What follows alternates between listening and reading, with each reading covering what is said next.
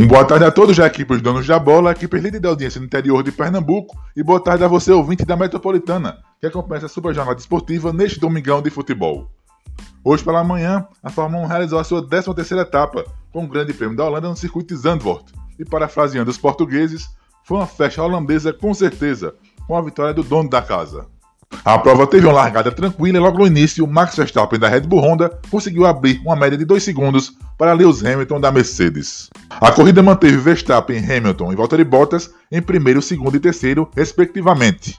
Já no pelotão intermediário, muitas disputas entre Nikita Mazepin da Haas e Nicolas Latifi da Williams, Mazepin e Sérgio Pérez da RBR e a dupla da Alpine, o espanhol Fernando Alonso e o francês Esteban Ocon.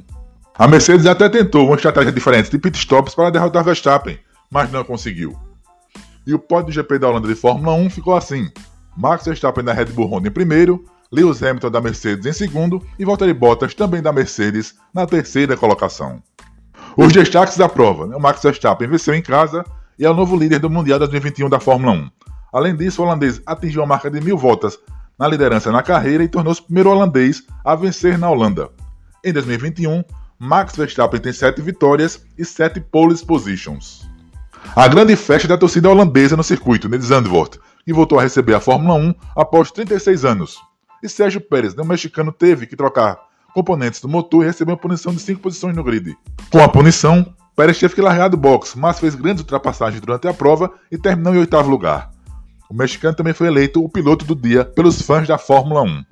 Na classificação do Mundial de Pilotos, Max Verstappen é o novo líder com 224 pontos e meio, Lewis Hamilton da Mercedes é o segundo com 221 pontos e meio, Valtteri Bottas também da Mercedes é o terceiro com 123, Lando Norris da McLaren é o quarto com 114 e fechando o top 5, Sérgio Pérez da Red Bull com 108 pontos.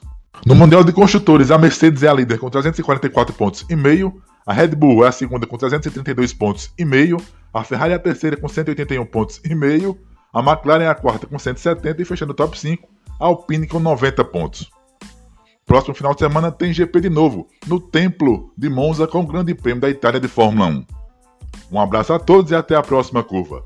Carlos Recupero Metropolitana FM, a casa da Fórmula 1, no interior de Pernambuco.